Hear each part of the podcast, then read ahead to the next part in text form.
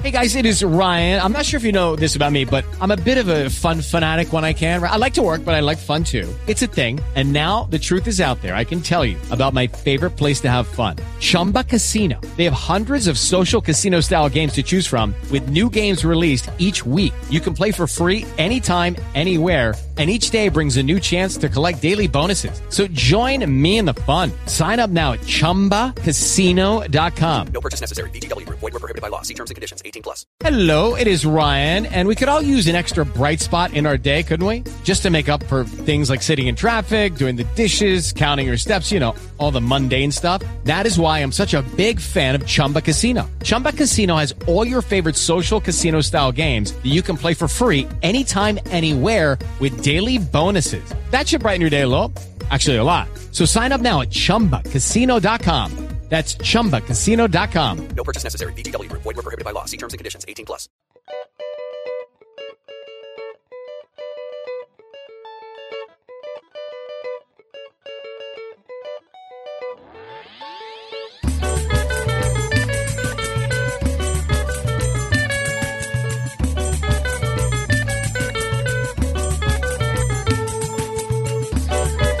Sejam bem-vindos e sejam bem-vindas a esse episódio do Medicina em Debate, especial do mês de março. Eu, obviamente, não sou Aristóteles, também não sou Pedro Voz de Veludo.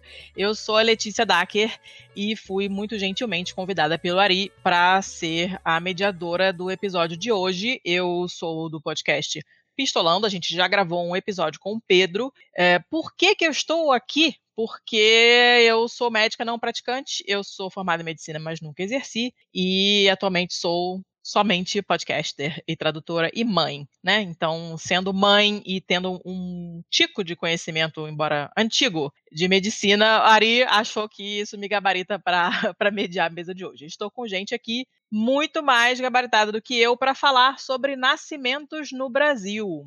Então vamos lá em ordem alfabética. É, Dani, se apresenta, por favor. Eu sou Daniela, é, eu sou médica de família e comunidade. Há uns seis anos venho trabalhando mais focada na saúde da mulher, já atendi partos domiciliares, já trabalhei em unidades de saúde e hoje eu trabalho com ginecologia feminista é, em dois espaços, que é o Coletivo Feminista Sexualidade e Saúde em São Paulo e o Espaço Íris em Campinas. Sou mãe também. Muito bem. E depois nós temos Lúcia. Se apresenta, Lúcia. É, boa noite, eu sou é, Lúcia, também sou mãe, tenho dois filhos, é, sou ginecologista obstetra, sou também epidemiologista, fui e, sou docente da Universidade Federal de Pernambuco, em Caruaru, e também é, trabalho com residência médica Hospital Barão de Lucena, aqui em Recife. Sou da, do movimento da humanização do parto, então ansiosa aí por nossas, nossas conversas. Show! Tiago, bendito fruto hoje, manda ver aí. Oi, oi, meu nome é Tiago Saraiva, eu sou mais conhecido como Tiagão, porque eu sou um pouquinho grande. eu sou pai de Lorene Maite, esposo de Andréa, sou médico ginecologista e obstetra formado aqui pela UFPE Atuo profissionalmente no Hospital das Clínicas aqui da UFPE como ginecologista e obstetra, sendo preceptor da residência médica e sou também ginecologista e obstetra da, do Centro Integrado de Saúde Amarildo Medeiros, que é a maternidade da nossa universidade estadual aqui, que é a UPE. E também sou um militante fervoroso do parto humanizado e é por isso que eu estou aqui hoje para a gente conversar sobre isso. Excelente! Então vocês já perceberam que um tema muito focal hoje vai ser o parto humanizado, né? Mas não é só disso que a gente quer falar.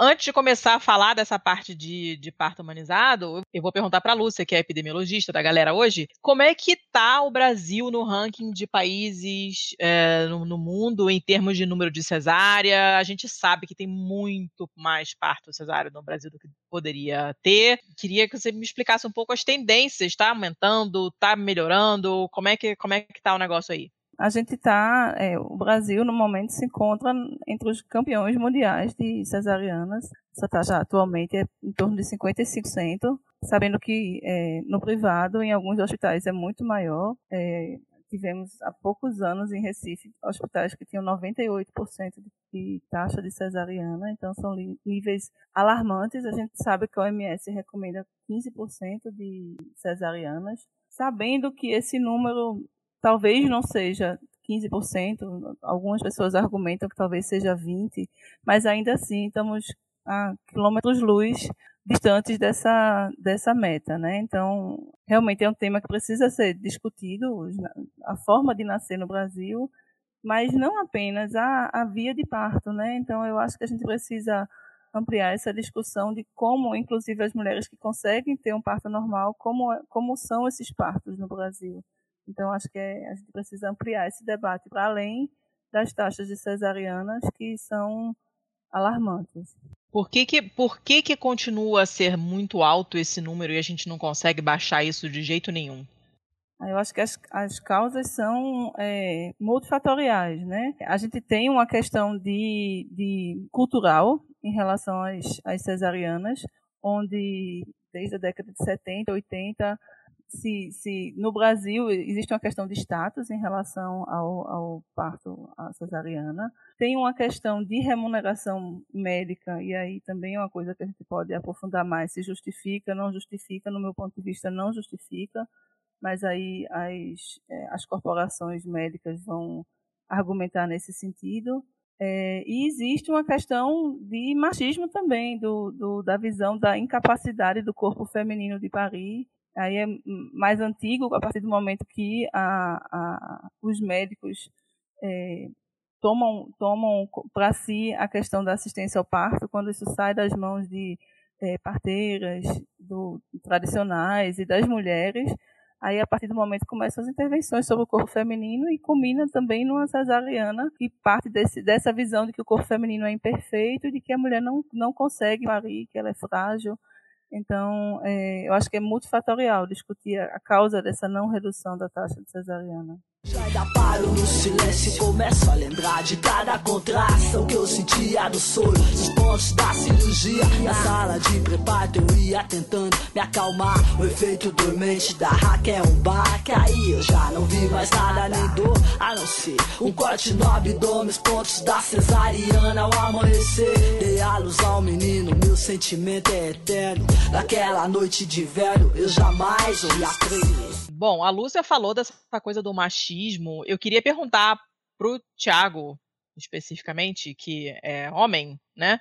Como é que é a sua percepção dessa coisa do machismo nesse meio, né? Porque a gente, tudo bem que a gente que é mulher, a gente sente isso na pele, mas a tua percepção como, como médico homem e como você se definiu, fervoroso militante da humanização no, do parto. Então a gente sabe que você está fora da casinha que tipo de conflito você tem com seus colegas homens e o que, que você observa com seus colegas homens?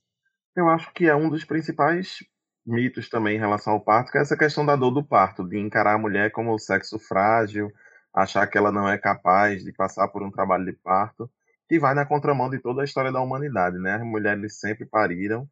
Obviamente a mortalidade antes era muito maior, mas por outras causas.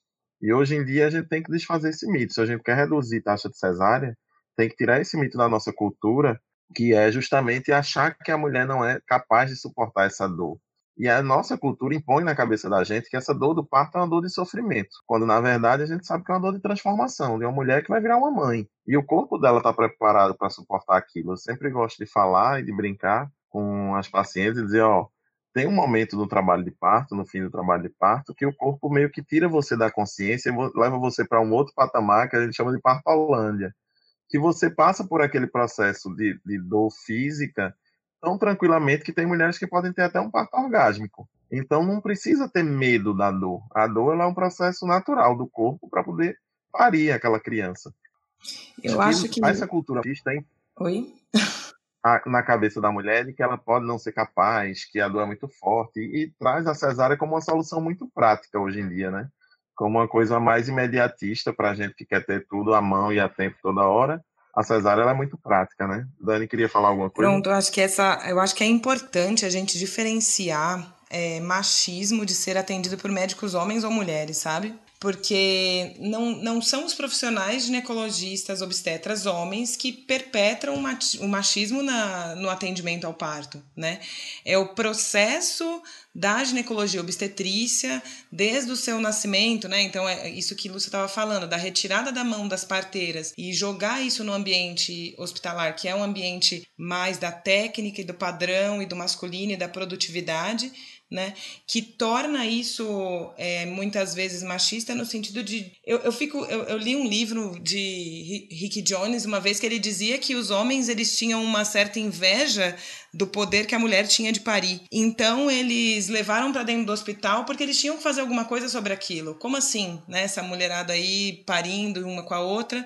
E aí essa coisa da intervenção e da produtividade vi, vista como machismo e como uma, uma questão de botar defeitos e parametrizar o corpo feminino. Né? Porque senão a gente também fica jogando assim, é o médico homem, é a médica mulher, e quando a gente vai para o fato, não são médicos homens ou mulheres que estão fazendo isso, né? É, existe um, um, jeito de funcionar na assistência ao parto hoje que faz todas as pessoas envolvidas com isso fazerem coisas muito é, humilhantes para as mulheres, né? Seja enfermeiras, seja é, médicos dentro de um ambiente que não funciona. E aí, quando a gente tira essas pessoas desses ambientes que não funcionam e começa a discutir outras coisas, é que a gente consegue desconstruir esse conceito de que o corpo da mulher é defeituoso, por isso ela não vai, vai chegar num parto, né? É, natural ou o que seja. Então, acho importante a gente falar disso, porque senão fica de novo aquela rixa, né? Mulheres, ah, então eu vou numa ginecologista mulher que vai resolver o problema do meu parto? Não, né? Se fosse só isso, tava, tava tranquilo. Não, quando a gente olha assim, a história dos nascimentos, a gente vê que quando houve essa migração, essa saída dos partos do domicílio para uma unidade hospitalar, a mulher deixou de ser o centro das atenções, né? Isso tu fala. Então começou-se a dar mais importância à cena a própria, a própria figura do médico, em que a mulher passa a parir deitada para poder facilitar o acesso do médico para essas intervenções. Até porque o modelo médico em que a gente é formado, ele meio que hierarquiza, coloca o médico superior ao paciente como detentor do conhecimento e de que vai determinar os tratamentos, quando na verdade a gente deveria ter uma horizontalidade nessa relação, em que o médico fosse somente a pessoa responsável por trazer alguns conhecimentos e ajudar aquela mulher no processo de nascimento dela. Então eu acho que essa essa migração do parto também para a unidade hospitalar fez com que a mulher perdesse um pouco desse desse protagonismo, né? E aí é onde a gente tenta Diz, Dani, tu ia falar? Não. Eu ia falar. Lúcia, fala aí, Lúcia. Na verdade, eu, eu, eu, acho que o que resume um pouco isso tudo é a questão do protagonismo, né? De tirar o protagonismo da mulher. Então, tá, você pode ter. O pessoal de enfermagem pode tirar o protagonismo da mulher, um médico ou médica. Na verdade, o modelo deixa de ser centrado na mulher, e sim centrado no médico, como o Tiago estava falando. Então, é, o ambi a ambiência, lógico que é importante, mas é, eu acho que, acima de tudo, a gente consegue, em alguns modelos, mesmo sem uma ambiência adequada, construir um local onde o protagonismo é da mulher, né?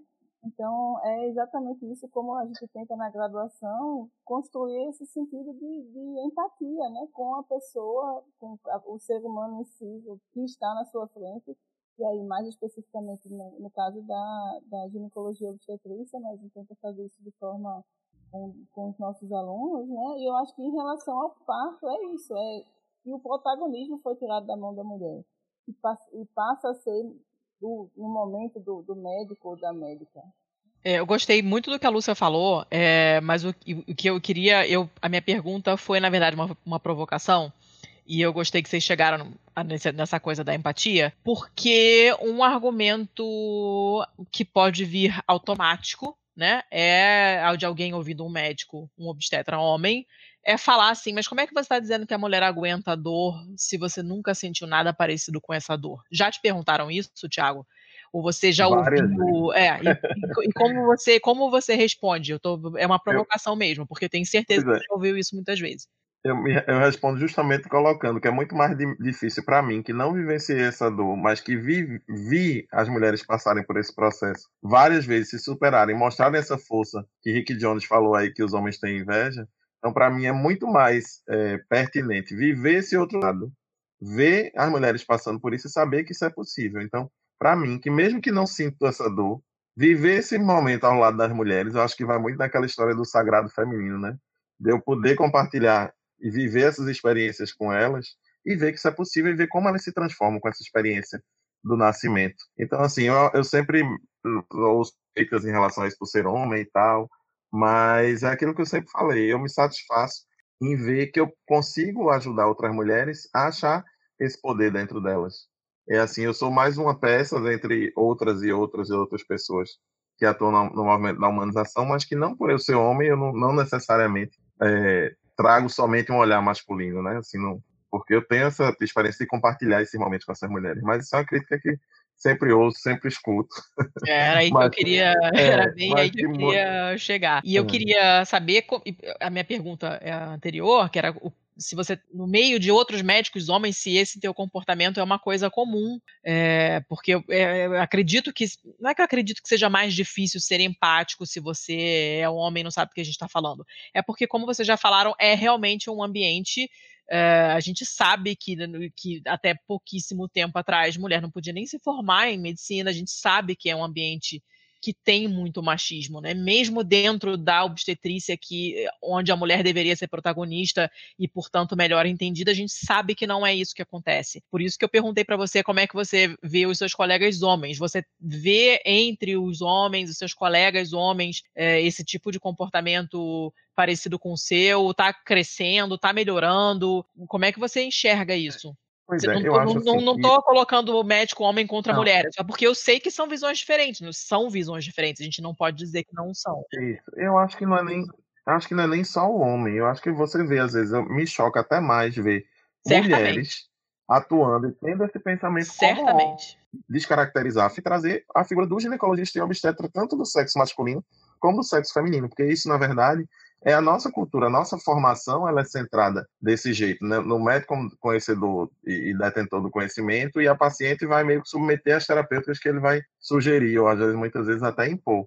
Então, às vezes, foge um pouco do, do gênero, do, do sexo do, do, médico e passa mais, ou da médica, e passa mais por uma questão cultural mesmo, de, de infligir a ela regras que muitas vezes são desnecessárias e que a gente sabe que nem tem respaldo na ciência, que é uma coisa muito que a gente bate hoje em dia, são aqueles procedimentos que não têm embasamento científico e que são rotina na maioria das nossas universidades, das tipo, nossas não. maternidades. Tipo, Dá uns exemplos aí, pessoal. É, o último estudo sobre nascimentos no Brasil importante, o Nascer no Brasil, ele mostra que existe uma taxa de episiotomia em torno de 50% dos partos.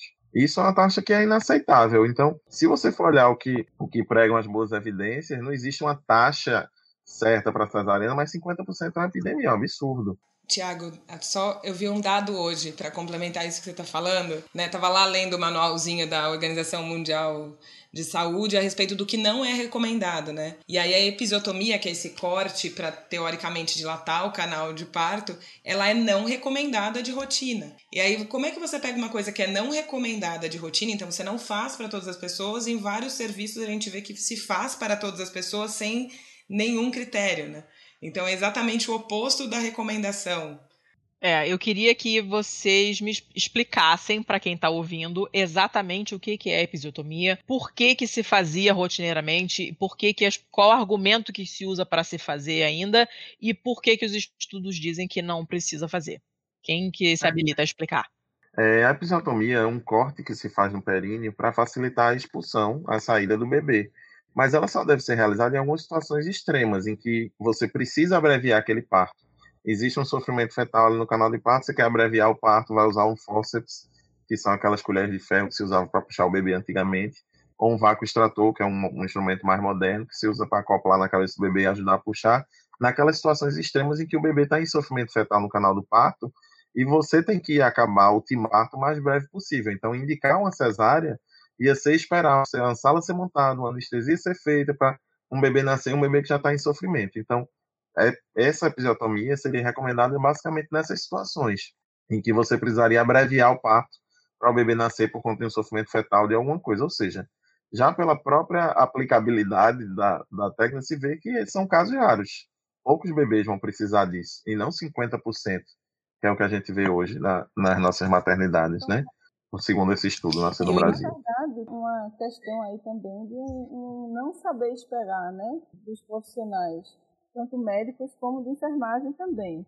é, de, do, do, momento dos possíveis, ou seja, que o bebê realmente está saindo do canal vaginal. Quanto mais lento, melhor, porque aí vai causar menos lacerações. As lacerações geralmente vão ser de primeiro ou no máximo de segundo grau. E é, o que a gente vê é um, um, um, imediatismo das pessoas de querer fazer aquele bebê nascer. Então a gente deixou de ter, nas intervenções médicas, a gente acabou deixando de ter essa paciência de esperar o parto mais natural possível e aumentou é, demais a taxa de cesariana, a taxa de episiotomia. Então, na década de, de 70, de 80, se achava que toda mulher que estava tendo o primeiro filho precisava de uma episiotomia e toda mulher que já tinha feito uma episiotomia precisava de uma nova episiotomia. Então, a gente tinha quase todas as mulheres parindo com episiotomia que já é uma laceração, uma lesão que vai cortar uma musculatura, que vai grande de levar a uma dor depois, né, depois meses ou até anos depois do parto, dor na relação sexual. Então, ela realmente tem que ter um motivo muito bom para ser feito para realizar uma episiotomia. E aí, para não falar só de coisas negativas, na época que eu estava fazendo residência, há 9, 10 anos atrás, a gente tinha taxas de episiotomia nos hospitais de escola de Recife muito maiores do que tem hoje em dia. Eu acho que é um avanço muito pequeno ainda, mas é um avanço, eu consigo ver como um avanço. Dos, pelo menos os, os, os hospitais de, de, de, alto risco do Recife têm diminuído suas taxas de episiotomia, mas é uma coisa muito lenta ainda. Bom, é bom, bom saber que está melhorando. É, é, né, Dani, queria falar alguma coisa? É, lembrei, né, a gente falando dessas expressões aí do machismo, tem um, um tipo de costura que se faz para corrigir esse corte vaginal, ponto do marido.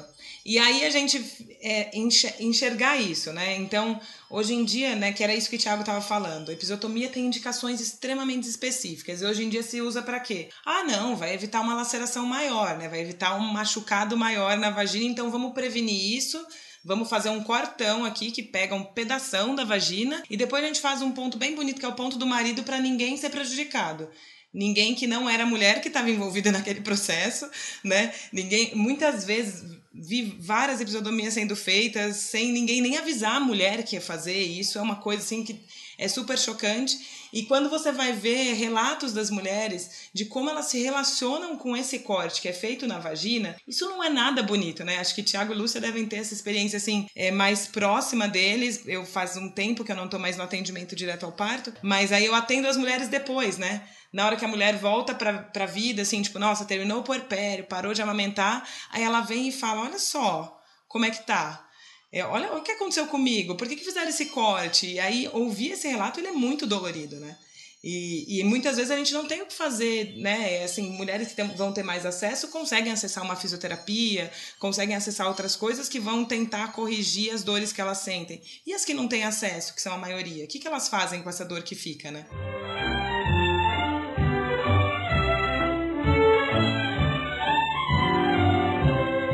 Deu tanto trabalho o seu nascimento e foi um tormento, um Deus nos acuda. A mãe aflita, todo mundo ajuda, no fim ele sai. A cara do pai e pra mãe coitada, tão sacrificada, não há elogio, todo mundo vai. Dizendo baixinho, mas que bonitinho, está tão gordinho. É a cara do pai. Esse garoto é a cara do pai. Esse menino é inteirinho pai. É, é muito complicado. Eu, eu tive. Meu parto foi normal. Eu tive a minha filha na Itália, que o meu marido é italiano, eu tava morando lá, ela nasceu lá. É, e fizeram episiotomia sem me avisar. E isso eu sendo uma pessoa informada, sabendo o que, que é, sabendo, conhecendo os meus direitos e tudo mais. Então, eu é, é, não ouso imaginar o que, que acontece numa sala de parto de uma mulher que não sabe nada do que está acontecendo.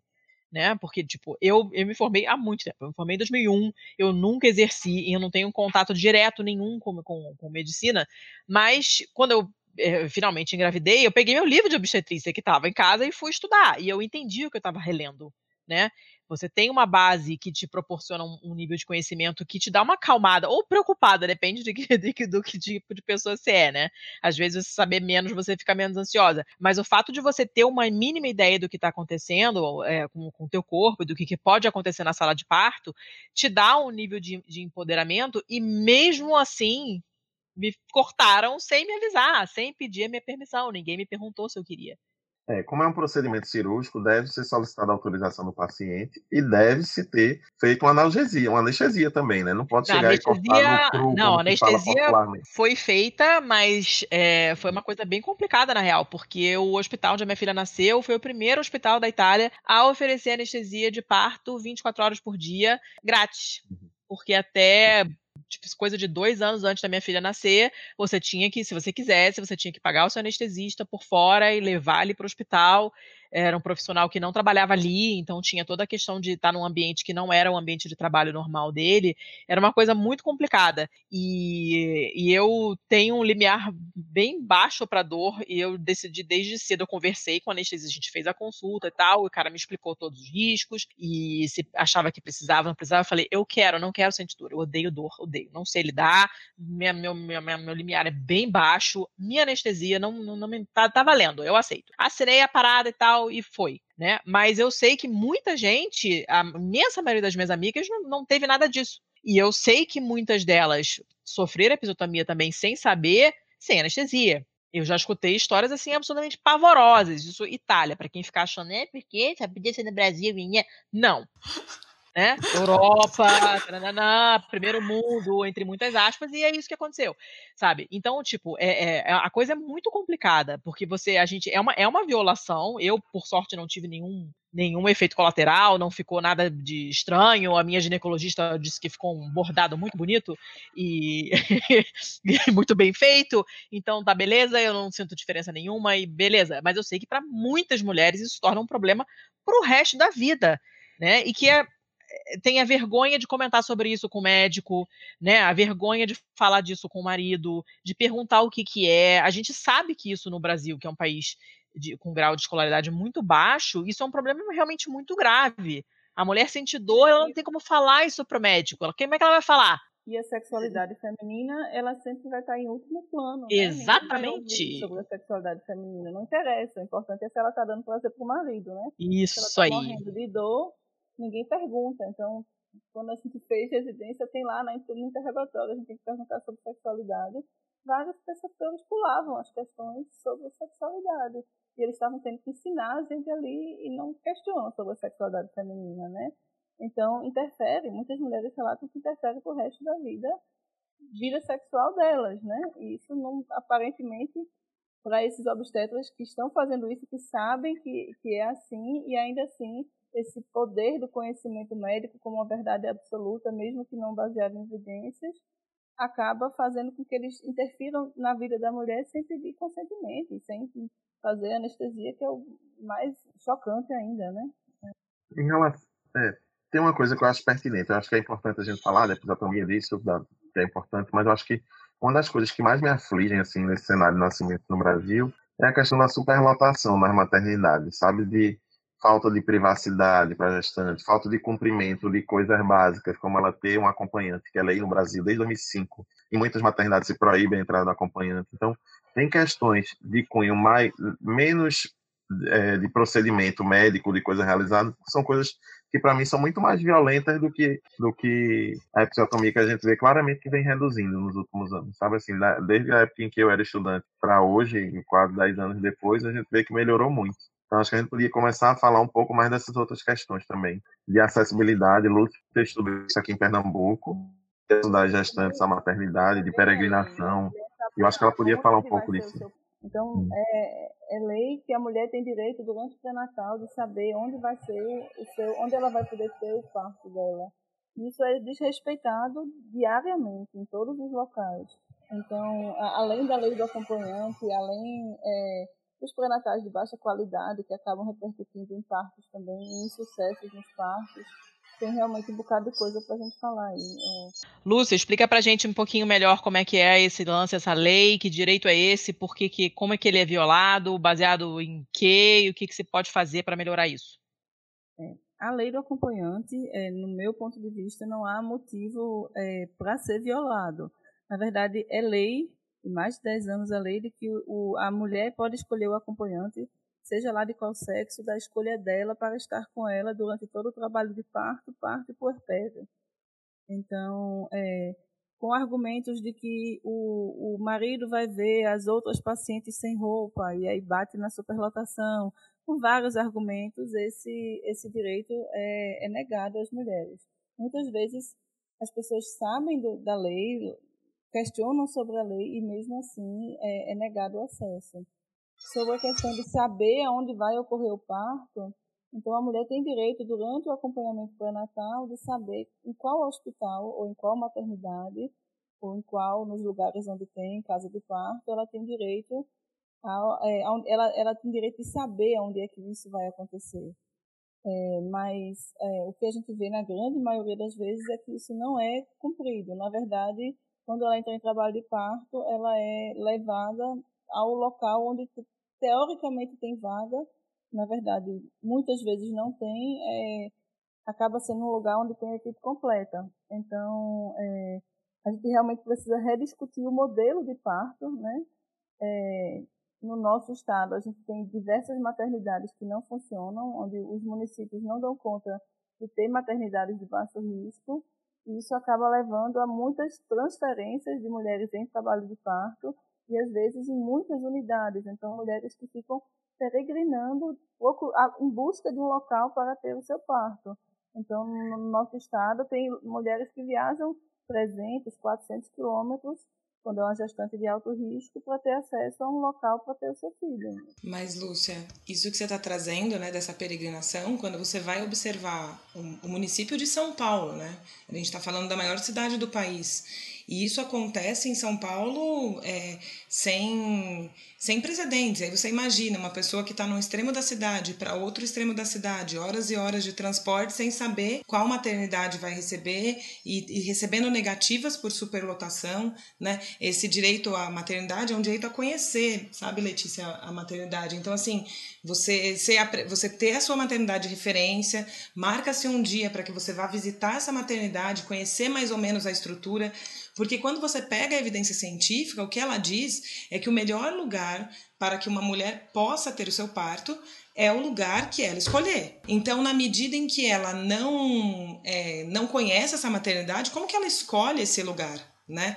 Então ela não, ela não tem nem familiaridade. Então são preceitos básicos, que é isso que Lúcia estava falando do pré-natal, que não são seguidos. É praticamente a ausência né, de comunicação entre as unidades básicas de saúde e os hospitais de referência, né? Então você vai gerando uma é, uma, uma série de, de questões que vão impedindo essa mulher de ter um atendimento adequado. Quando você vai olhar os, os números, né, aquele inquérito Nascer no Brasil, que é da Escola de Saúde Pública, que diz que so, somente 5% das mulheres têm um atendimento ao parto é, natural, sem intervenções. Que número é esse? É, é gente, é inacreditável. É inacreditável.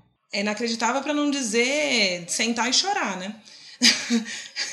Tem outros dados que são mais chocantes ainda, coisas que a gente sabe que são bem importantes para o contato é, bebê e mãe, como por exemplo esse contato pele a pele assim que o bebê nasce. É, oferecer o seio na sala de parto, 14%. Aqueles que mamaram na primeira hora de vida, que a gente sabe que isso é super importante para garantir o sucesso na amamentação, somente 40%. Então, quando você vai ver esses números, você fica meio que chocado e pensando, meu Deus, que modelo obstétrico é esse que a gente Caramba. tem, né? E aí é sempre uma, uma, crítica que a gente sempre faz do momento da mandação do parto, é que aqui no Brasil o modelo ele é médico centrado, é diferente nos outros países, em que esse modelo tem como base as parteiras, as enfermeiras obstetras, obstetrizes, em que elas prestam assistência aos nascimentos de risco habitual, que são a grande maioria, e os médicos obstetras, na verdade, prestam assistência àqueles partos de gestações de, de alto risco, partes que não estão correndo é, como deveriam ocorrer. Então, essa é uma minoria dos partos. E aqui no Brasil, não. A gente tem, tem esse modelo muito sentado no médico. A gente já tem algumas experiências exitosas em outros, aqui, no, aqui em Pernambuco, a gente tem em outros estados e maternidades em que a gente tem a atuação das enfermeiras obstetras é, bem claramente definidas assim para esses partos de risco habitual e a gente vê que é um modelo que tem muito mais sucesso.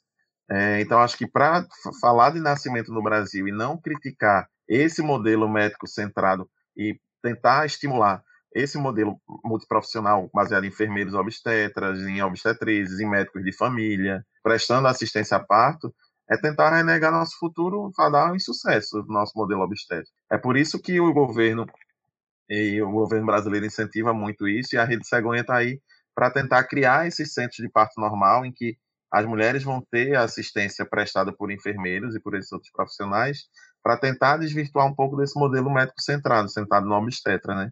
Eu acho que isso é um ponto central que a gente tem que discutir quando a gente fala em nascimentos no Brasil, né? E para vocês terem uma ideia, eu me formei na Unicamp. E em 2009, 2007, quando eu passei na obstetrícia, ninguém falava pra gente que as enfermeiras atendiam parto. E aí as pessoas falavam pra gente que as enfermeiras queriam roubar os partos dos médicos. Então, para você ver como isso é grave, como isso não é simples assim de mudar, né?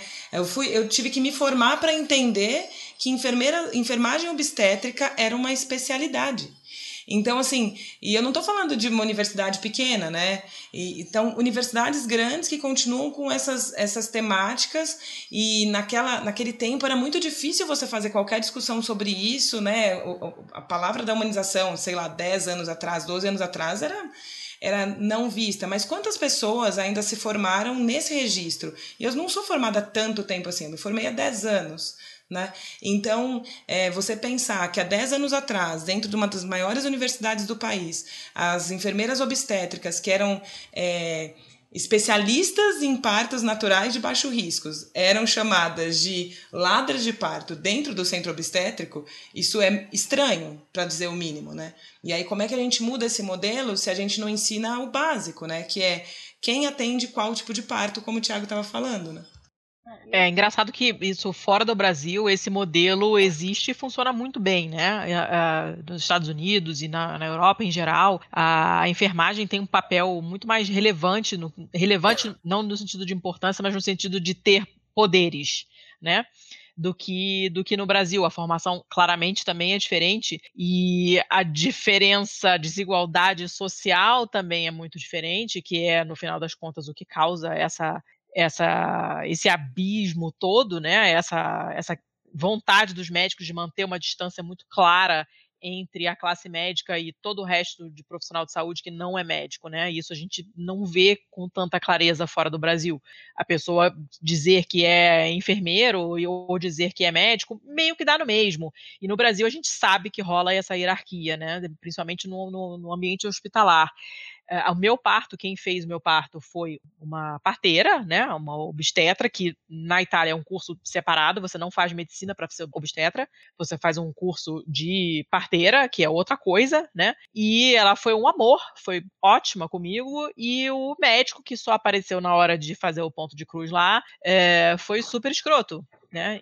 Estou pedindo perdão já pelo palavreado, mas o Ari já me conhece, ele me chamou, ele sabia dos riscos. É, e, e é, é, complicado, porque você, na hora eu fiquei muito, cara, eu fiquei com muita raiva dele, não pela episiotomia tanto, mas com a maneira rude com que ele me tratou, sabe? Porque quem acolheu foi a, a obstetra, né? Que é uma enfermeira e não é médica. E ele que deveria ser, digamos, o chefe, né, daquela operação toda ali, porque, né, quem está na, na, na a sala de, de, de, operatória ou de parto, o que quer que seja, né? A pessoa que tem é, a responsabilidade maior deveria ser a pessoa que escuta também, né? Que presta atenção, que se preocupa com o bem-estar de quem está tratando. E ele foi extremamente grosseiro, extremamente mal educado, não respondeu nenhuma das minhas perguntas. E quem me tratou super bem foi ela, que era uma senhorinha já de idade super fofa. E acabou correndo tudo bem, mas eu imagino que uma pessoa é, numa situação mais de vulnerabilidade no sentido de não saber o que está acontecendo ali, é, é, é você está no momento mais vulnerável da sua vida, cara. Você não sabe o que está acontecendo ali.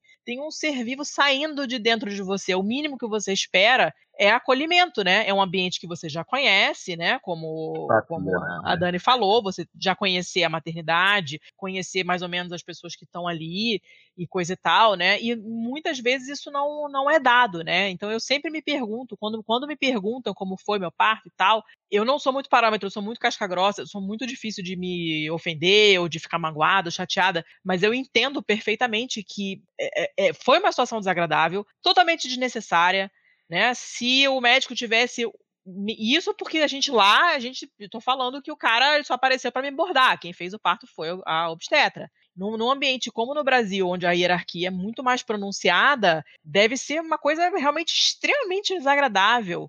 Imaginar uma, uma situação paralela a essa que eu vivi aqui no Brasil realmente é bem assustador, assim, né? E, é, e não sei, dá meio que medo, né? E a gente pensar nessa questão da, da, do corporativismo médico, né? É, na verdade, o parto não é da enfermeira ou do médico, tem que ser o parto da mulher, né? Se a gente partir desse pressuposto, a gente vai é, melhorar a assistência, né? Então, eu acho que é, para muitos, muitos colegas é, médicos e médicas obstetras, ainda é, é, eles inclusive não aceitam o termo violência obstétrica porque acreditam que está falando do profissional médico ou médica que também pode fazer violência obstétrica, mas é, não, não exclusivamente, a gente já falou sobre isso, né? Ou a, a, uhum. a, a recusa de aceitarem doulas, que é um, um, um contrassenso é não saber o que, que uma doula faz, né? No ventre pulsa o cordão, em frente o seu coração. Vamos respirando juntas, nas ondas que vêm e vão mostra os meus caminhos. Na dor surge o seu sorriso, a força das águas calmas, a vida que floresce. Doa, doa,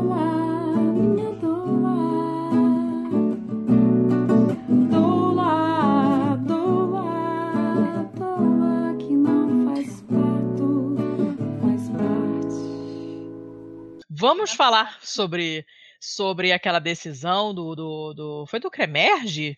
Foi no Rio. Eu sei que foi no Rio de Janeiro porque o meu, meu grupo de colegas da faculdade estava fervendo com essa decisão. Né? Que, tipo, foi. Os médicos foram proibidos de aceitar plano de parto. Eu acho que vai muito da despolitização essa decisão do CREMERGE, porque veja bem, ele não tem como exercer, regulamentar o exercício de outras profissões ou áreas de reconhecimento de saber. Então não tem como o médico negar a existência da doula. E ele não é o dono da sala de parto. É, o CREMERG só poderia falar sobre o exercício da profissão do obstetra, do médico, e não poderia regular sobre a presença ou não. Inclusive, eles foram na contramão de muitos estados, como, por exemplo, aqui em Pernambuco existe uma lei estadual que garante a presença da doula em sala de parto, justamente para evitar que ela passe por esse tipo de constrangimento. Porque ela é uma profissional que as, as evidências científicas já mostram que traz muito benefício, reduz o número de cesárea, melhora a satisfação da mulher com parto, diminui a duração do trabalho de parto. Então, doulas são fundamentais. Agora, existe um desconhecimento sobre a função da doula. Muitos médicos acham que elas tocam, que elas partejam, ou que muitas vezes elas são um empecilho para o médico, porque elas questionam as condutas obsoletas que muitos médicos têm, então, é, elas são meio que mal vistas entre os médicos, quando na verdade elas estão lá, como o nome diz, doula, é uma mulher que para servir a outra mulher. Ela está lá para prestar esse apoio emocional, físico, ajudar com métodos não farmacológicos da alívio da dor. Ela está lá para ajudar a mulher nesse processo. E não é só no dia do parto. Essa preparação começa desde o pré-natal, com reuniões, explicando como é a fisiologia do parto, o que ela pode usar para passar por esse processo que seja mais tranquilo para ela. Então, muitas vezes é falta de desconhecimento mesmo, por parte dos profissionais, sabe? Eles têm muito preconceito com a dor. Você acha que é desconhecimento mesmo? Eu acho. Ai, Letícia, é sim. é? É pior, é, que eu é. acho. Pior que é. Mas mesmo já tendo feito partos com doula em sala de parto e vendo qual é a atuação da doula, vocês acham mesmo que. É porque para o obstetra fica essa, essa imagem de que a doula é uma pessoa que vai para dentro da sala de parto para contrariar tudo que ele diz. E na verdade isso não tem nada a ver, né? O meu, meu primeiro acesso à humanização do parto foi uma formação em doula. E foi o que me abriu as portas para entender que parto não era aquilo que eu tinha conhecido até então, que era outra coisa. E, e a doula ela tem esse papel que é muito específico de apoiar aquela família e aquela mulher naquele processo do nascimento, né? Então, é, essa mulher ela vai ser apoiada, ela vai ser orientada, ela vai ser ensinada é, a, a, relaxamentos e várias coisas, e apoio emocional mesmo, e, e, é por isso que várias doulas fazem essa movimentação, né, de doula não é acompanhante, então a doula é um profissional que está junto e o acompanhante é outra coisa.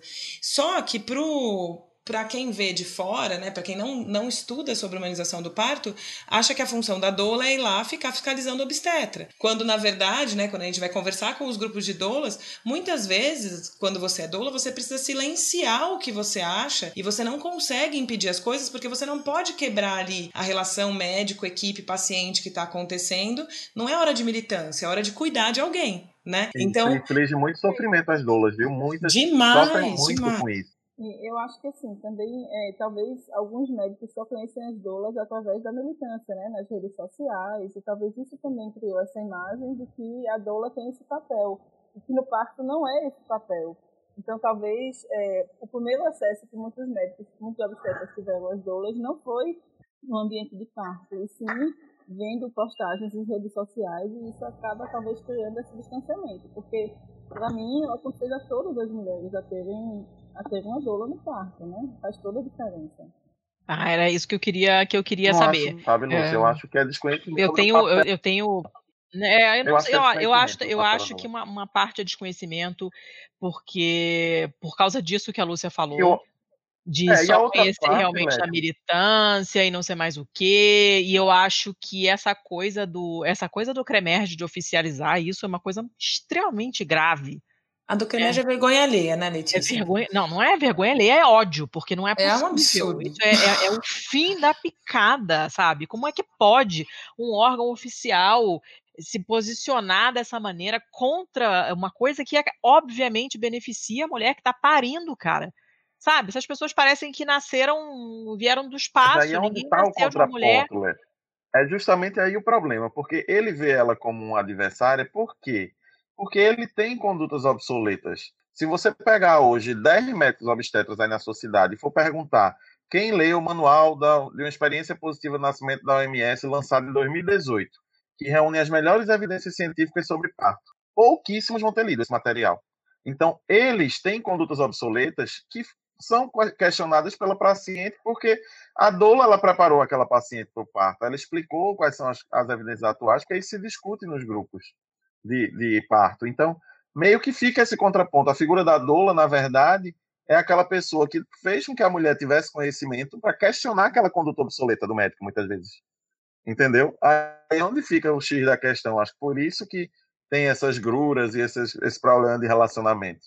Eu acho que a questão é mais essa mesmo. Sabe uma coisa que me veio na cabeça aqui, que é super importante para a gente pensar essa assistência à saúde da mulher, né? Quando a gente vai pensar que somente em 1984 foi instituído o país, né? Que é o Programa de Assistência à Saúde Integral da Mulher. E que nesse momento o foco principal da política de saúde da mulher era diminuir a mortalidade infantil. E, e 1984 são 31, 32 anos, né? E só a partir daí que a mulher começa a ser vista de novo, né? Então, nesse processo de, de voltar, a ser enxergada como alguém que merece uma intervenção em saúde. E aí a intervenção em saúde, ela é feita da maneira que sabe-se lá Deus, porque hum, demorou muito tempo para que ela fosse de novo o centro disso. Então, a redução da mortalidade infantil era o objetivo principal. Então, se você pensa nisso, o que, que essas pessoas vêm estudando de, de 1984 para cá?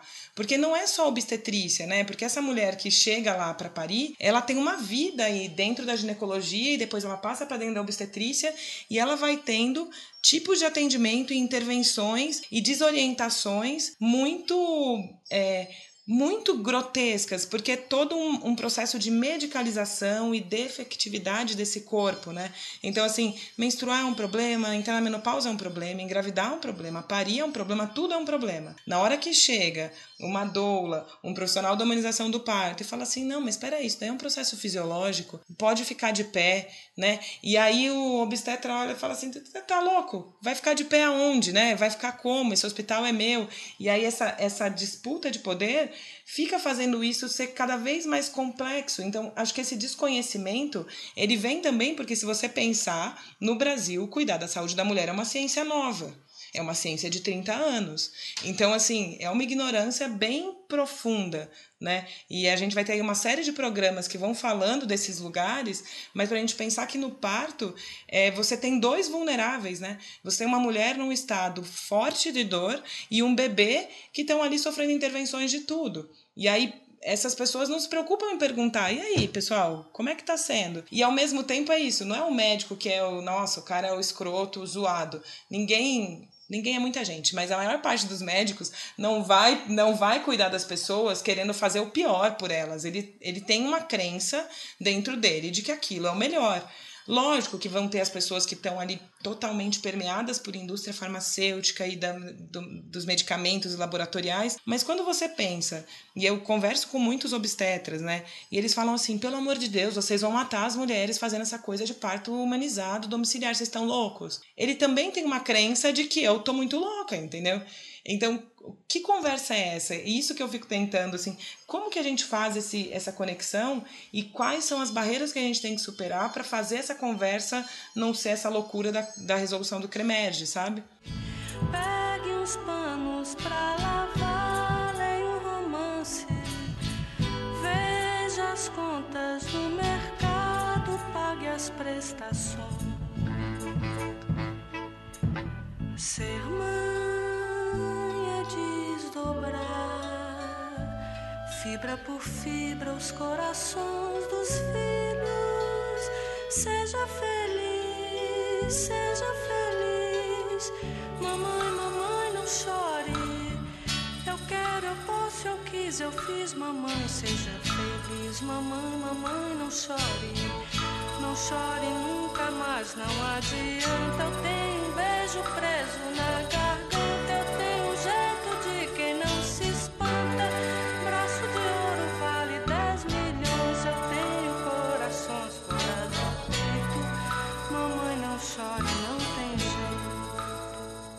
Olha só, já que você tocou nesse assunto, né, do, do- do, pessoal ter pavor do, do, do chamado parto humanizado, me explica para quem está ouvindo exatamente o que, que é considerado um parto humanizado. E aí, quem quiser responder, responda, respondam todos os três, porque eu acho que essa uma boa parte dessa, dessa, dessa rejeição das pessoas é, primeiro que tem essa coisa da politização mesmo, né? Isso é coisa de esquerda, cirandeira, não sei mais o que, petralha, a gente já sabe que rola esse pensamento, né? Mas é, eu acho que realmente tem muita desinformação e, e as pessoas realmente não sabem o que, que é, e talvez porque não saibam também, e eu tô falando da população em geral, talvez porque não sabem quais são as possibilidades, né? Quando a gente está acostumado a, a, a ver em filme a mulher vomitando quando está grávida, né? E, e praticamente é o único sintoma que aparece de gravidez ou sinal que aparece da gravidez é a náusea e o vômito. E aí vê a mulher gritando no parto, loucamente suando, descabelada e aquela água fervendo e as toalhas que ninguém nunca explica para que que servem nos filmes. O que a gente conhece é aquilo ali, né? É o parto de filme, de novela. Então eu acho que as pessoas não têm muita ideia de que é possível ser diferente. O que, em que maneira pode ser diferente? O que, que é um parto humanizado? A Lúcia trouxe várias vezes, né, o protagoni a mulher como protagonista do processo. Aí Tiago falou numa das falas dele, a mulher como centro da assistência, né? Então, se você fosse resumir em, em pouquíssimas palavras, é, é um processo de atendimento ao pré-natal, parto e puerpério que coloca a mulher e o concepto, né, e o bebê no centro da assistência. Então essas pessoas vão receber o que elas precisam receber de acordo com as necessidades de cada um. Porque a gente fica mistificando o parto humanizado como se para fazer parto humanizado você precisasse de um super centro de parto normal, de várias banheira, bola, fisioterapeuta e tudo mais. E, e aí é, você torna isso super distante, né? E, e você precisa, na verdade, é de uma mulher esclarecida no pré-natal por um médico, uma enfermeira confiável, que vai levar ela a fazer as escolhas dela frente ao que há de disponível e aí chegar a um hospital em que ela seja atendida dentro das necessidades dela, sem passar por intervenções que não têm evidência científica ou que vão gerar outras intervenções desnecessárias e vão acabar num parto que vai ser problemático para ela e, e para o bebê. Então, assim, no limite, o que a gente vê de cesáreas agendadas, falta de orientação para a mulher, convencer a mulher de que parto normal é ruim, se distancia de parto humanizado. Agora, parto humanizado não é o bebê nascer na água, é a mulher ter respeito é, poder é, caminhar durante o trabalho de parto, não precisar ficar deitada durante o trabalho de parto, ter um acompanhante durante o trabalho de parto, ter direito à doula durante o trabalho de parto, né? poder se alimentar livremente durante o trabalho de parto, num parto de baixo risco. Então, olha como é diferente dessa coisa de, ai, vamos lá, isso daí é coisa de elite. Né? Vários hospitais públicos conseguem ter cenários de parto humanizado com recursos muito inferiores. Então, é muito mais mais uma questão de mudança do protocolo e da política né, do hospital do que de você ficar comprando ou investindo em um monte de coisas, né? Talvez é, seja o parto humanizado, é. talvez seja mais uma ausência de coisas ruins do que tanto uma presença de coisas boas, né? É, é. Tipo, você não precisa verdade, entupir de equipamento, você tem que deixar de ser escroto com a mulher, basicamente. Isso, exato. Não é humanizar a estrutura, não é só isso. Muita gente acha também que parto humanizado é não fazer nada, né? Uhum, é, é aí que eu queria chegar. E, Pois é, e não é, a ideia não é essa, é fazer aquilo que seja necessário quando necessário. Eu sempre gosto, quando vou falar de parto humanizado, de falar de um tripé. Desse, desse protagonismo da mulher, que esse é o ponto principal, de, assim, de tentar resgatar esse protagonismo dela, que a gente meio que tirou no decorrer da ciência obstétrica, de trazer o saber para o médico e deixar as escolhas da mulher em segundo plano. Então a gente busca resgatar esse protagonismo. Esse é um dos pontos do tripé. O outro é esse acompanhamento multiprofissional. Então, se ela precisar de uma doula, de um fisioterapeuta, de um nutricionista, de um obstetra, de um enfermeiro obstetra, do profissional que ela desejar, que ela tenha acesso. E também a obediência às evidências científicas, porque não adianta a gente só querer trazer informação e que não seja informação de qualidade, que ela possa fazer as escolhas dela nas melhores evidências científicas para procedimentos durante o parto, como por exemplo, Dani citou vários aí, ter liberdade de movimentação, poder se alimentar durante o trabalho de parto, enfim, uma série de outras condutas. Então, basicamente, parto humanizado é esse tripé. E parto humanizado não é parto normal, vaginal, natural. Uma cesárea pode ser um parto humanizado. Se for uma mulher que passou por todo o processo, que se empoderou, que passou pelo seu trabalho de parto ou não, enfim, que precisou de uma cesárea com a real indicação, essa cesárea pode ser um parto humanizado. Então, não necessariamente é a via vaginal. Agora, tem que ter muito cuidado nisso, porque muitas pessoas ficam vendendo a cesárea humanizada, que é aquela cesárea em que você baixa o campo, bota o bebê em contato com a mãe, apaga a luz da sala, diminui o ar-condicionado. E isso não é a cesárea humanizada. A cesárea humanizada é aquele parto que foi humanizado, em que a mulher fez suas escolhas, em que ela pôde ter esse acompanhamento multiprofissional, em que ela foi para uma cesariana com real indicação. E a gente sabe que isso é a minoria dos casos. Aqui no Brasil, a taxa de cesárea, como a gente comentou no começo do episódio, é que era em torno de 55% no geral. E quando a gente pega a rede privada, isso é 84%. Isso é um recorde, é uma epidemia mundial, é uma epidemia nacional que faz vergonha ao mundo todo. Então, isso é que não pode acontecer. Então, o parto humanizado não é não fazer nada. O parto humanizado é tentar dar um, uma sustentação ao parto baseado nesse tripé, no protagonismo da mulher, na obediência, na obediência às evidências científicas e nesse acompanhamento multiprofissional. Eu acho que isso resume bem, assim. E quando a gente pensa também né, na assistência ao, ao neonato, né, ao recém-nascido, né, que tecnologia a gente precisa para conseguir esperar o cordão umbilical parar de pulsar, colocar esse bebê no colo da mãe dele, fazer com que ele, né, permitir com que eles fiquem ali na, no que a gente chama de golden hour, né, deixar eles uma hora em contato para ver se vai rolar aleitamento ou não, e, e, isso é totalmente retirado, né? Então, humanizar o parto também é deixar com que esse bebê que nasce perto da mãe dele, que foi com quem ele esteve nos últimos nove meses, né? Que pressa é essa de arrancar um bebê e aspirar, e enxugar e dar banho, e aí todos os outros problemas que a gente tem com a, a amamentação, que vai, vai vindo depois e que foi interrompida aí nesse momento dessa primeira hora pós-nascimento, e que qual que é o recurso que se precisa para isso, né? Porque a gente fala muito de verbas, de impossibilidades, mas o que, que é isso, né? E isso também é humanizar, né? Deixar esse bebê com a mãe dele. Então é para que realmente a gente consiga trazer para aquela mulher ela uma experiência positiva, porque a gente sabe que é um dos eventos mais importantes na vida da mulher. muitas mulheres falam do, dos seus partos, né? Assim, lembram com, muito, com muita é, felicidade desse momento da vida, né? Então é para isso que a gente tá. Nós profissionais temos que temos que tentar proporcionar essa experiência positiva para ela. E aí tudo isso que a gente falou é importante, né? Ótimo, definiram muito bem. Ô, Lúcia, você tá quietinha aí? Quer adicionar alguma coisa? aqui escutando, é, na verdade, aqui pensando sobre como fazer com que o, o, esse parto humanizado, esse parto com protagonismo da, protagonismo da mulher, chegue realmente a todas as mulheres, né? Porque quando a gente vê a realidade dos nascimentos no Brasil, a gente vê que a mortalidade materna é muito mais elevada entre mulheres negras e pobres, é, as mulheres negras recebem muito menos é, tempo de consulta, tanto no pré-natal quanto na ausência, recebem menos é, medicação para analgesia de dor. Então, é, me preocupa bastante como é que a gente vai fazer para que é, a gente melhore a assistência para todas, né? É, no privado a gente tem algumas desde do, existe uma tentativa de alguns hospitais privados de é, que, que se adequarem ao projeto do parto adequado, né, da, da ANS, mas eu acho que vai muito mais além disso. A gente tem que pensar como é que vai ser o, o ensino, se a gente falar de, de, dos obstetras, médicos e médicas, né, como é que vai ser o ensino médico para a gente ter outra visão do que é o parto, do que é o nascimento, diferente do que o que Dani descreveu, que ela viu na graduação, que não foi nada diferente do que é, eu e Tiago viu também, né? Então, é, e aí a gente tem, tem tido uma experiência dos, dos estudantes desde o segundo ano de medicina irem para a maternidade de baixo risco para assistirem partos que acontecem no PPP, partejados por enfermeiras obstetras, né? Para ter uma, na verdade, para criar esse, essa memória afetiva do parto, da graduação, bem diferente do que a gente criou é, na nossa época, né? E ainda assim a gente decidiu fazer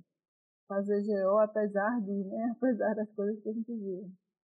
É, só esclarecendo para quem não é da área, GO é ginecologia e obstetrícia, né? É, tô lembrando de explicar agora porque tô lendo umas perguntas que o pessoal mandou pelo Instagram e eu não falei nada no começo do programa, porque no meu podcast a gente normalmente dá os contatos no final, e aí eu passei batido pela parte que o Ari normalmente no começo fala dos contatos, né? Mas o pessoal mandou umas perguntas pelo Instagram e procurem lá Medicina em Debate que só tem eles, ou então é, procurem o pessoal no Twitter também tá com arroba e, e, eles respondem sempre, são bem ativos tanto no Twitter como no Insta. E eu tô lendo aqui as perguntas no Instagram e o, essa você, a Lúcia respondeu em boa parte uma pergunta da Vevila, que eu conheço pessoalmente, né, do Café Rebu no, no, no Instagram, perguntando o que está sendo feito para mitigar o problema da violência obstétrica. Então, eu fico muito feliz de saber que na graduação isso está sendo trabalhado, porque é a única maneira é, de você realmente mudar a raiz dessa, dessa coisa,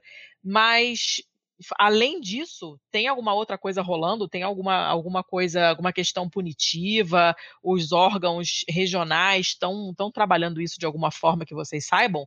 E, por favor, não tomem o Cremérgio como exemplo, porque a gente já viu que não, não funciona. Vocês estão vendo alguma coisa oficial no sentido de intervir mais diretamente no hospital mesmo, na maternidade?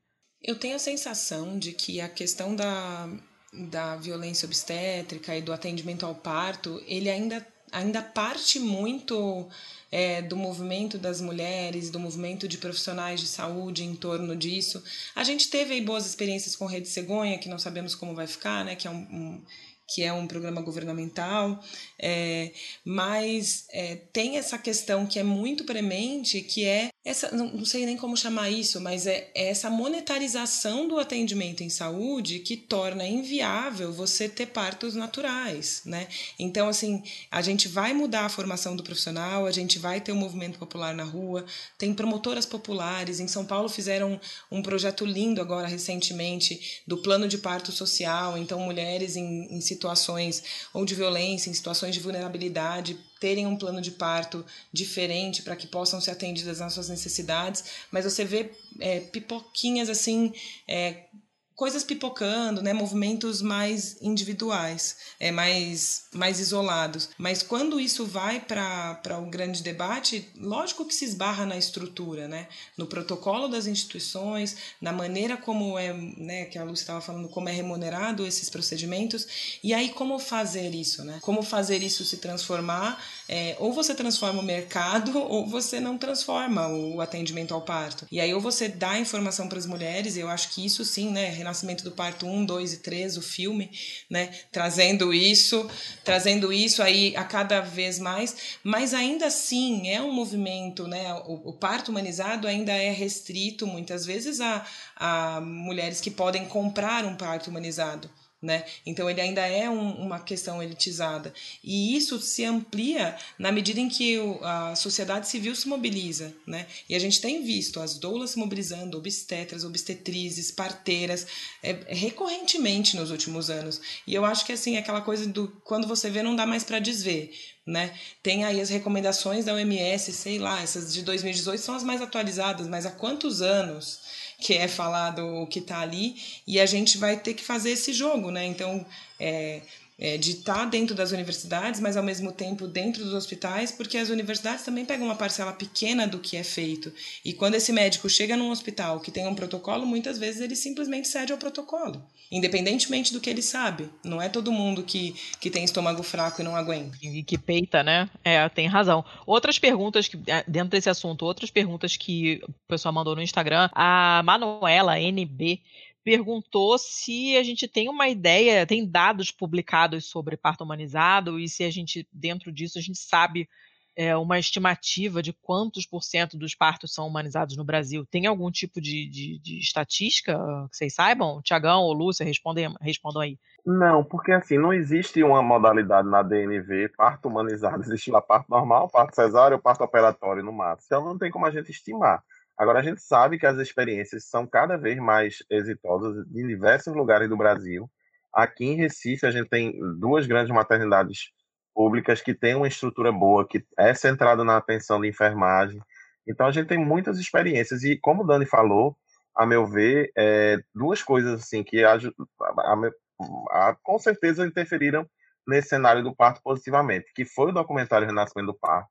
Para mim, é um divisor de águas e um outro que são as redes sociais, porque a partir do, do momento em que as mulheres começaram a colocar essas experiências positivas, a mostrar que o parto não é só aquela história da dor que se coloca na cabeça dela desde pequena, aí isso conseguiu transformar a cabeça de muitas mulheres, elas estão indo em busca disso.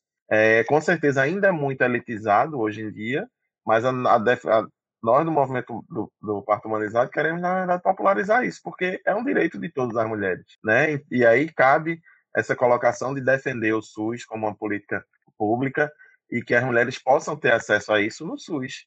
E a gente sabe que em muitos lugares ah, são os hospitais do SUS que estão os profissionais que estão mais atualizados, que, que estão em centros universitários, em hospitais e escolas, e que esses profissionais estão mudando muito por essa carga de provocação das mulheres, por, por terem tido acesso a esses documentários, a essas experiências positivas de outras mulheres, então, como todo movimento social, tem que partir das mulheres mesmo, isso, né?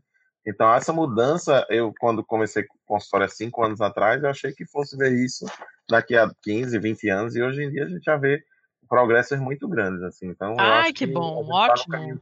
Olha que maravilha. É, muito bom. Fala, Lúcia.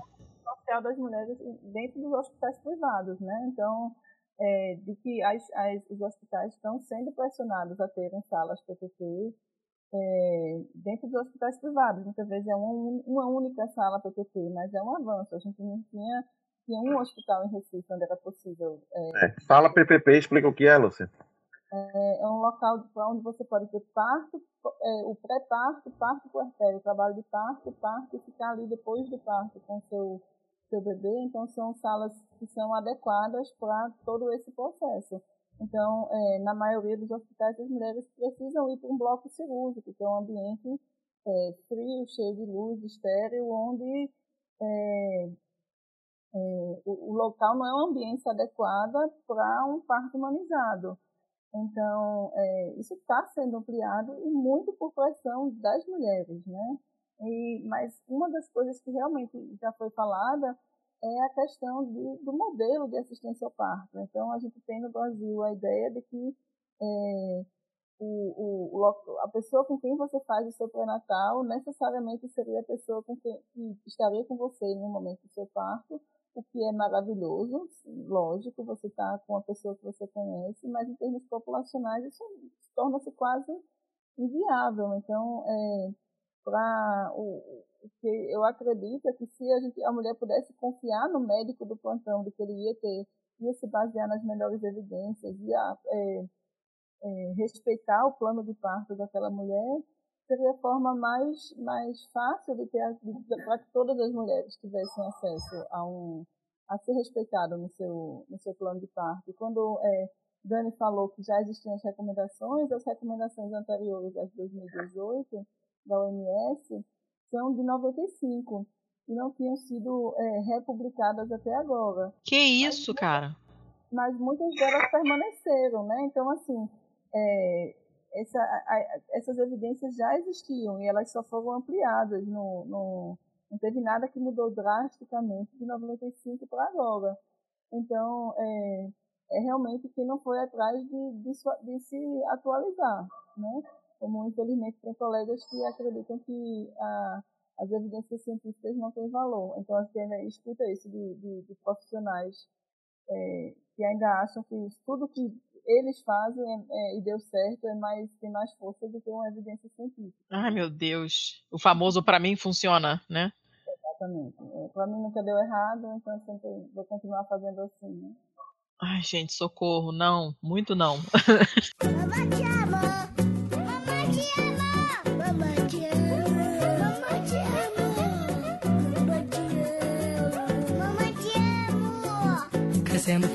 Ganhando espaço, pulou do meu braço, nasceu outro dia, já quer ir pro chão.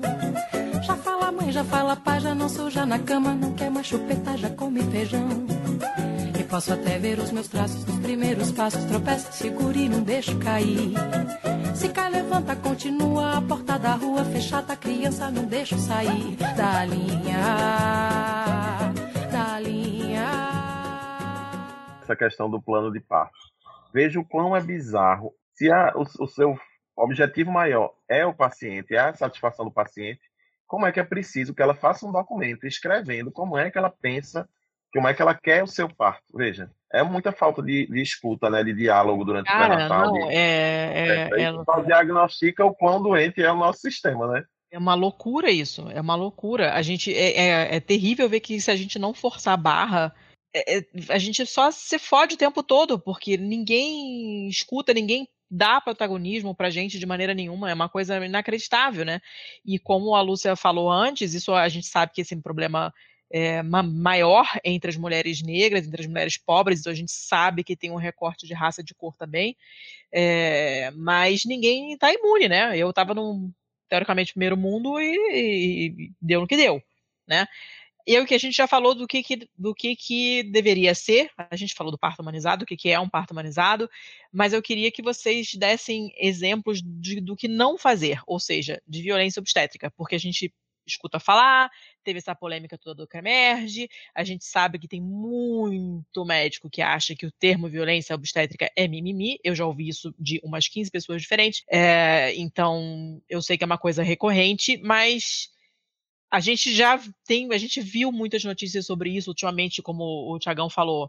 Vem se falando bastante disso na mídia, que é uma benção, né? Mas eu queria que vocês dessem exemplos de violência obstétrica, até para quem de repente sofreu e não reconhece, como é- foi o meu caso. Eu, na época, eu não identifiquei isso como violência obstétrica, e hoje eu sei que foi, né? Para quem está ouvindo, talvez se reconhecer, entender o que aconteceu entender por que, que não pode mais acontecer.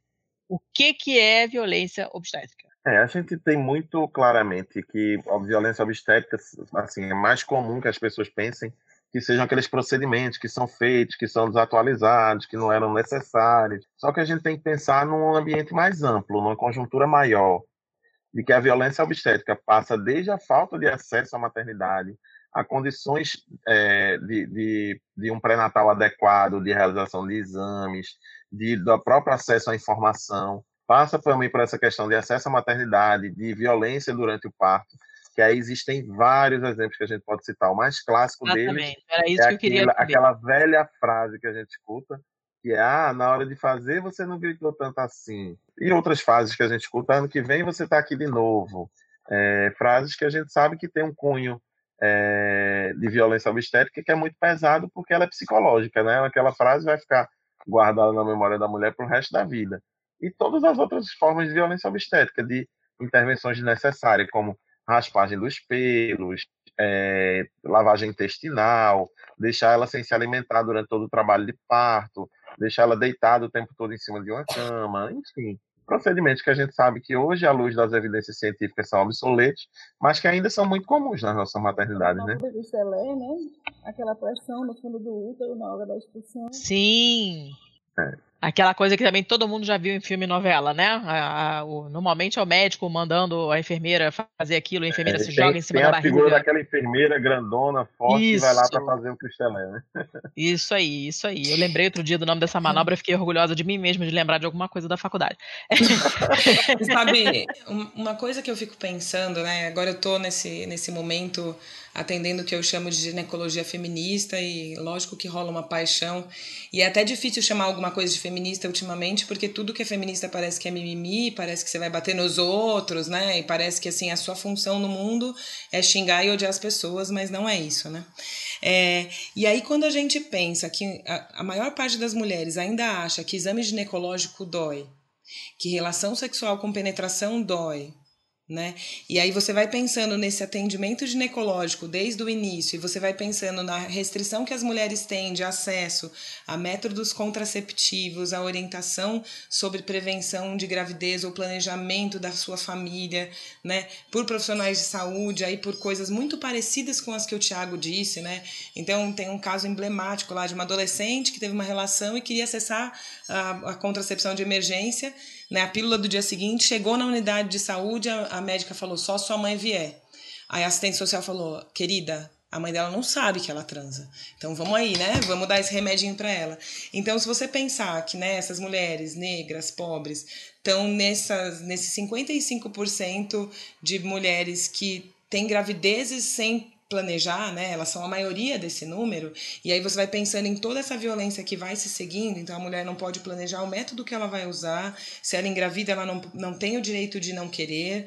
E aí ela engravida, ela não escolhe onde ela faz o pré-natal e ninguém passa informação direito. E aí ela chega no hospital, as pessoas satirizam ela. E, e olha como isso vai crescendo e como isso vai ficando grande, né? E até a, a violência posterior, né? Porque aí essa mulher pare esse bebê, é- é- esse- essa criança é tirada dela, ninguém orienta a amamentação para ela, ninguém orienta nada sobre puerpério. Olha como isso pode ser grande. Então eu fico pensando que violência obstétrica ela não começa definitivamente dentro do hospital. Ela passa por todos os estágios, desde a pré-concepção e a gente não poder planejar as nossas gravidezes até o pós-parto, de você não receber nenhum tipo de apoio e é, ah, você não fez aí o bebê? Agora cuida aí. Na hora que você vai na creche fala, não, mãezinha, a creche aqui é para mãe que trabalha, a mãe que fica em casa tem que cuidar do seu filho. Isso é violência, né?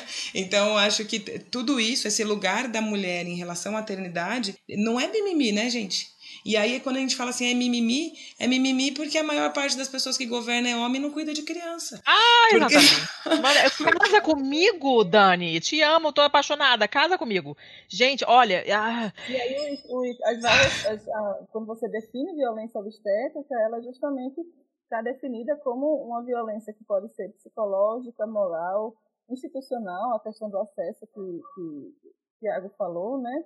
É, física, porque tem relatos de mulheres que apanharam na, na, na antiga mesa de parto, né? Na posição de, de- de- na posição ginecológica e, e física, né? Então, é, e inclusive sexual, porque ela tá, é, a mulher está no momento de, de um grande momento de sexualidade, como o Tiago até disse no, no, no momento, no, no início, existem partos, partos orgásticos, então poderia ser um momento de viver essa sexualidade, mas a gente, a sociedade tende a, a enxergar a, a, a mulher grávida sempre como santificada, como se ela não tivesse uma vida sexual, como se ela não tivesse outros desejos e está ali única e exclusivamente para ser o receptáculo daquela vida que está chegando, né? Então, é, eu acho que e, e uma coisa que, que, que se fala pouco em relação à violência obstétrica, que é realmente que os profissionais, é, por terem essa, esse detentor do conhecimento médico, é privar as mulheres do direito à, à informação, de, uma comunicação assertiva. Então, quando a gente fala de violência, muitas vezes as mulheres é, pobres e negras não têm acesso a informação al- alguma, não, não, não se explica o que, é que vai acontecer com elas. Então, é, é, são momentos de, realmente de muita angústia. É, é, é, a violência, você, você não dá informação para uma pessoa fazer uma, uma escolha consciente, né? O, o, entender o que está acontecendo, você está tirando dela um, um, a possibilidade de defesa no caso de violência de qualquer tipo que seja. Ela não sabe que direitos ela tem, ela não sabe como poderia ser, né? Ela só conhece aquilo ali, ela acha que aquilo ali está normal, porque ela vai confiar na autoridade, ela vai, é, não vai ter forças, de empoderamento mesmo, né? Apesar desse termo ter sido meio que desgastado, mas vai faltar esse empoderamento para ela dizer, cara, não, não tô gostando, não tá legal, não é isso que eu quero.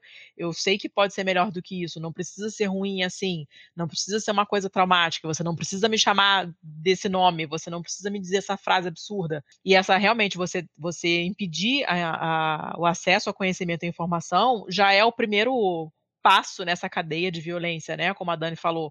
Lembrei de uma história caricata agora, preciso contar isso. É, você falou desse empoderamento, né, da mulher. Eu lembrei de uma moça que eu atendia no meu primeiro emprego, no, no primeiro PSF que eu trabalhei, a gente fazia uma roda de gestantes e aí a gente falava disso, dez anos atrás, a gente falava disso para as mulheres do SUS. E aí uma das moças que a gente atendia, ela era moça mesmo, 19 anos, ela chegou toda orgulhosa, falou assim: Meu filho nasceu, nasceu normal, natural, ninguém pôs a mão. E aí ela contou que na hora que veio a enfermeira e o médico para encostar a mão nela, para pegar acesso e tudo mais, ela subiu na maca e ela falou: Quem se aproximar de mim, eu vou morder. E é isso aí. Porque minha médica do posto disse que eu vou conseguir parir sozinha e que eu preciso de ajuda carinhosa. Então ninguém vai furar nada aqui, não. E aí, a, chamaram lá uma enfermeira que tinha um pouco mais de experiência com humanização do parto e tal, e levaram para próximo dela, que conseguiu fazer as escutas, alguns toques, e o bebê nasceu lindamente, né? E aí foi isso. E ela falou: e aí depois eu peguei o bebê, ele mamou na hora, e aí eu fugi do hospital. E, e, é isso, assim, leva pro, pro absurdo da pessoa não querer a assistência, entendeu? Então, assim, a gente precisa cuidar disso, porque é isso. Essas mulheres, daqui a pouco, elas vão subir na maca e vão falar, eu vou te morder. E aí, assim, só respeitaram porque ela mordeu mesmo. Na hora que chegou, eram perto dela, ela foi lá e mordeu. E aí, respeitaram ela porque entenderam que ela ia dar barraco. Mas você imagina a situação? Imagina.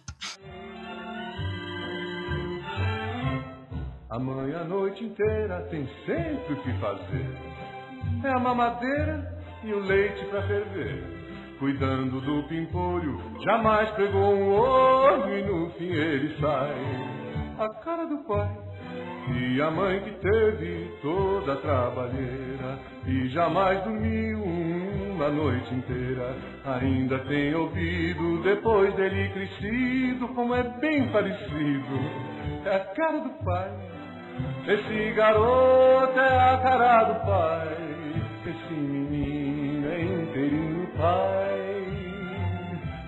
Zoinho do pai. Mas que gracinha, meu Deus, mas deixa só, olha, olha, olha a boquinha, a boquinha igualzinha do pai, o narizinho. Ele é tudinho, pai. Então, quem devia ser o filho era o pai. Eu, hein? Comigo não. Ai, olha, ainda bem que você contou essa história, porque a gente já se encaminha mais ou menos para o final, porque já são. Já passou um certo tempinho, apesar de não parecer. É, Perguntaram aqui no Insta, a Talita Kaminski perguntou sobre os riscos, do, os riscos do parto em casa. E aí eu queria entrar nesse assunto perguntando se vocês acham que essa que esse ressurgimento do parto em casa, que era uma coisa que até pouco tempo sequer se cogitava e agora as pessoas já comentam, se isso é uma reação a essa hipermedicalização e a essa a esse nível de violência obstétrica que a gente tem hoje. Tiagão, Lúcia, Manifestem-se aí. É, o, parto, o parto domiciliar é uma realidade em outros países. Né? No nosso país ainda é uma experiência bem restrita. Há pessoas também que têm uma condição é, financeira melhor. Apesar de a gente ter algumas experiências no SUS em Minas, que eu não tive a oportunidade de conhecer de perto, mas já ouvi falar, é, pelo SUS, de parto domiciliar pelo SUS. Mas a gente vê que é uma realidade em outros países, mas a OMS preconiza que a mulher tenha seu parto num local em que ela se sinta segura. E aí, muitas vezes, diante desse cenário de tantas intervenções desnecessárias, de tanta violência obstétrica, as mulheres têm optado mais por parir realmente em casa. É, mas infelizmente a gente ainda tem pouco, pouca estrutura para isso, né? São poucas as equipes, estão mais no contexto privado. Isso é uma mudança de paradigma que é bem difícil para a gente lidar nessa cultura da, da cesárea, que já é muito forte no nosso país, para debater parto humanizado, imagina para falar de parto domiciliar. É, mas isso é uma realidade em outros países, Holanda, Inglaterra, em que isso é bem mais comum. E para quem quiser ter mais informação sobre isso, é, existe uma série de vídeos chamado Partos pelo Mundo, e que tem diversas estatísticas sobre isso. O que se sabe é que se aumenta um pouco mais os riscos em relação ao bebê, mas que para a mãe não faz tanta diferença. Então, aqui em Recife, a gente tem algumas equipes de enfermeiros que prestam assistência à parte domiciliar, mas mais na rede privada mesmo. No SUS a gente não tem nenhuma experiência, não. E a gente sabe que nos países onde, onde acontece o parto domiciliar, muitas vezes você tem a equipe de retaguarda sabendo de que está acontecendo esse parto esse parto domiciliar, né? Então a mulher está tendo parto em casa e a, a, o, o, a estrutura é, hospitalar vai dar assistência, daria assistência a uma intercorrência estaria preparada para receber essa mulher. O que não é uma realidade para a gente, na verdade, o que a gente vê é violência obstétrica quando essa mulher precisa de uma remoção e chega numa unidade, né? Então, ela é maltratada pela escolha que ela fez de ter tido um, um parto domiciliar, né? Então, é lógico que os nossos formas de deslocamento, principalmente nas grandes cidades, onde a gente tem trânsitos é, loucos também, é, tem umas dificuldades diferentes do que no, na, na, Inglaterra ou do que na Holanda, não, ainda não é a nossa realidade, mas também tem uma, um, um, grande percentual de mulheres que tentam um, um parto domiciliar optam por uma, uma, uma transferência, às vezes por urgência, às vezes não, às vezes por desejar a partir de, de um certo momento analgesia e acabam recebendo, é, sofrendo violência obstétrica pelo, pelo médico plantonista que está ali recebendo ela na urgência. É, eu já atendi partos domiciliares, né? E eu me formei em Recife com, com a Tatiane Frank, que é fantástica e atende em Recife. E aí, como pessoa que teve um parto domiciliar, eu me sinto muito no lugar dessa mulher que tem medo do hospital, sabe? É, que quer fugir do hospital de qualquer maneira. Eu me vejo muito nesse cenário e eu acho que é, é, é, é uma, é uma realidade, né? Então eu não, eu não tinha outra opção. Ou era o hospital ou era a minha casa, né? Não tem casa de parto, não tem centro de parto normal. Então acho que é, muitas vezes pode ser uma fuga sim, mas os dados sobre isso eles são muito pequenos no nosso país ainda, né? Ainda é uma coisa muito restrita. É, mas eu me sentia mais segura para mim e para o meu filho em casa do que no hospital, veja, né? É engraçado, né? Como é que muda de pessoa para pessoa, né? E eu já sou totalmente contrário, assim. Não, não, não jamais passou pela minha cabeça ter parto em casa. É, eu, fico, eu fico muito preocupada com as coisas acontecendo o tempo inteiro, né? E eu sou meio control freak, então eu sabendo que eu tô no hospital e eu não preciso me preocupar com nada, em arrumar nada, em achar as coisas, em comprar a coisa que tá faltando, é, eu consigo descarregar isso porque eu sei que tem alguém vendo isso para mim no hospital, não nada ali tá sob minha responsabilidade. Então nessa hora eu desliguei o control freak total, assim. Mas varia muito de pessoa para pessoa e é como vocês disseram, o ideal seria que o parto fosse num ambiente acolhedor, onde a mulher se sente bem, né? Para quem nunca teve filho, é, ou para homem que nunca parou para pensar nisso e está ouvindo o programa, cara, é um, é um momento de muita vulnerabilidade, de muita apreensão, né? Porque você quer ver a cara do seu filho, você está super curiosa, você quer segurar o neném. A gravidez é, uma, é um período muito estranho em que seu corpo é, sofre mudanças muito radicais e você, mesmo você sabendo de um ponto de vista consciente o que está acontecendo, todo dia tem uma surpresa diferente. É um momento extremamente vulnerável. E, cara, você está num ambiente hostil, é realmente muito violento. Então, mesmo que ninguém te seja grosseiro com você, que, que aconteceu comigo, por exemplo, só você estar num ambiente em que você não se sente acolhida já é uma espécie de violência. Então, o ideal realmente seria que cada uma pudesse escolher onde quer parir, e aí isso aí cada uma escolhe do jeito que quiser, né? Mas essa possibilidade de escolha é, não, normalmente não nos é dado porque falta informação mesmo, né? Além de faltar estrutura, realmente não tem informação suficiente para fazer uma, uma escolha consciente, né? A gente meio que vai, né? Você vai ter neném onde? Na, na maternidade, que é onde todo mundo tem neném. Né, a gente não tem esse, é, informação difusa explicando que não é obrigatório e que você tem o direito de ir lá antes conhecer e né? E tudo isso que a gente comentou aqui, essa, esse tipo de informação não é difuso, difusa e a gente fica meio que à mercê dos acontecimentos, né? Alguém quer pontuar mais alguma coisa? Não, acho que não. Vocês acham que a gente cobriu tudo? Nunca, né? Nunca. Nunca, jamais, claro que não. Bom, eu queria. Mas deu para fazer um bom panorama. É, eu acho que deu para fazer um bom panorama também. Claro que não deu para cobrir uma série de coisas que foram tocadas assim superficialmente, mas essas coisas que foram tocadas superficialmente, como é, tudo que a Dani falou do, de antes da concepção, de toda a educação que vem antes, etc, etc. É, isso em parte foi falado num episódio que já foi gravado, que quando esse episódio for ao ar, já terá ido ao ar também, que é sobre feminismo e saúde, que é super importante de ouvir. Né? É, vai ter um outro episódio que vai sair depois desse, especificamente sobre, sobre aborto. Então, muitas, muitas coisas que a gente só pincelou aqui vão aparecer nesses outros episódios. Ouçam toda essa série dos episódios de março, que estão todos muito interessantes, com gente muito legal é, falando. E fiquei muito feliz com o convite do Ari. Espero ter conseguido estar à altura do Medicina em Debate, que é um podcast que eu sigo desde o comecinho e fiquei super feliz de ver que estava por aí, né? Um mando, de médico bacana falando sobre assuntos é, importantes pra caramba e de uma maneira muito humanizada em, em todos os âmbitos que já foram falados aqui no programa. É, fiquei muito feliz de ter gravado com o Pedro também, o nosso programa modéstia à parte, alto jabá aqui, o nosso pistolando sobre não só sobre os mais médicos, mas sobre os nossos médicos, os médicos brasileiros, com o Pedro. Ficou um papo bem legal. E então entre em contato com o pessoal. É, já falei aqui, vou falar de novo. Eles estão no Twitter como arroba pist... É, olha. como... automática é foda. Como arroba medicina em DBT e eles são bem ativos no Twitter, é um perfil bem legal. Sigam, sigam no Insta, procurem lá Medicina em Debate, que é um outro nome, um, um nick mais longo, mas pro, só tem eles, né? Vocês vão reconhecer o símbolozinho lá.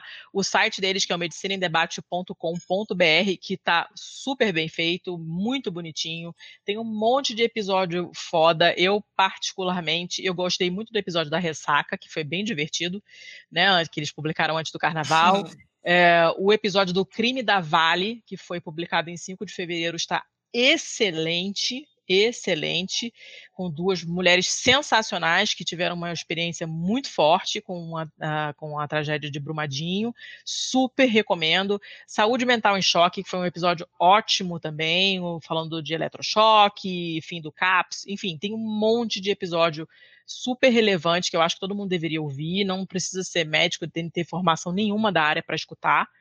Inclusive, mando beijos para todo mundo que eu sei que ouve que não é médico, porque eu conheço, porque fui eu que botei o link e o pessoal começou a ouvir. Então, eu acho que é isso. Tem mais alguma coisa? Vocês lembram de mais alguma coisa? Eu acho que era só isso mesmo. Pensei numa coisa aqui que é a importância desse, né, desse espaço do, do Medicina em Debate, mas de espaços como esse, né?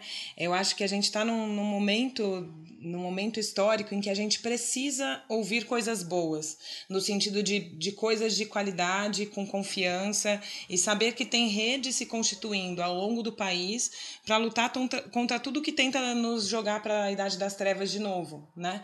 Então, que a gente se articule, tenha Instagram, Facebook de todo mundo, que a gente possa conversar mais fora do, do podcast, dentro do podcast, que o podcast continue sendo exatamente isso, né? Esse link entre vários profissionais de saúde, pessoas que possam escutar profissionais de saúde falando a partir das suas experiências, mas muito mais a partir das evidências científicas e de experiências é, que realmente vão fazer as pessoas terem mais saúde e não serem jogadas aí num, num mar de é, exames e medicamentos que elas não fazem ideia de, de onde vieram, né?